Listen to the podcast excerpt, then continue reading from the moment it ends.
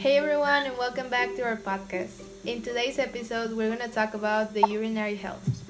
We're going to talk about the three main diseases that may affect your urinary system.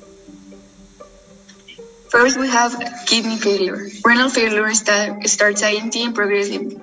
In the early stages, the problem will only be recognized by a specific laboratory tests. This can occur due to prerenal disorder, such as dehydration or hypertension, due to damage to the structure of the kidney, or which occurs due to the use of certain types of antibiotics.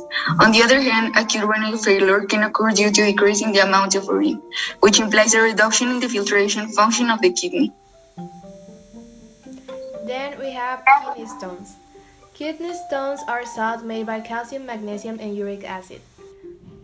Some symptoms or factors we must consider are sudden and intense pain in the lumbar area, which sometimes is accompanied with hematuria that is blood in the urine.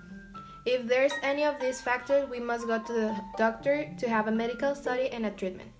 To reduce the risk factors of having a kidney stones, we must have in consideration to drink 2 liters of water per day, to consume moderately proteins, to eat fruits, preferably citrus fruit, to lower the amount of salt we intake, and to reduce the consumption of green green vegetables, as well as the chocolate.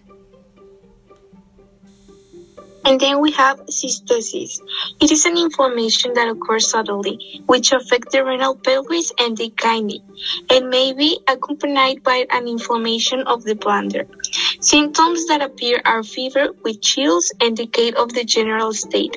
To confirm diagnosis and identify the bacteria that causes this problem, is necessary to, to perform a general urinary test and a urine culture. It has been suggested that consumption of cranberry juice decreases the risk of cystitis. Lastly, we're going to talk about EGO. EGO is the general urine test. This test, um, through this test, we have that the physical characteristics of the urine are identified as well as the pre presence or absence of several components. And we this is all for today. Hopefully you enjoy it.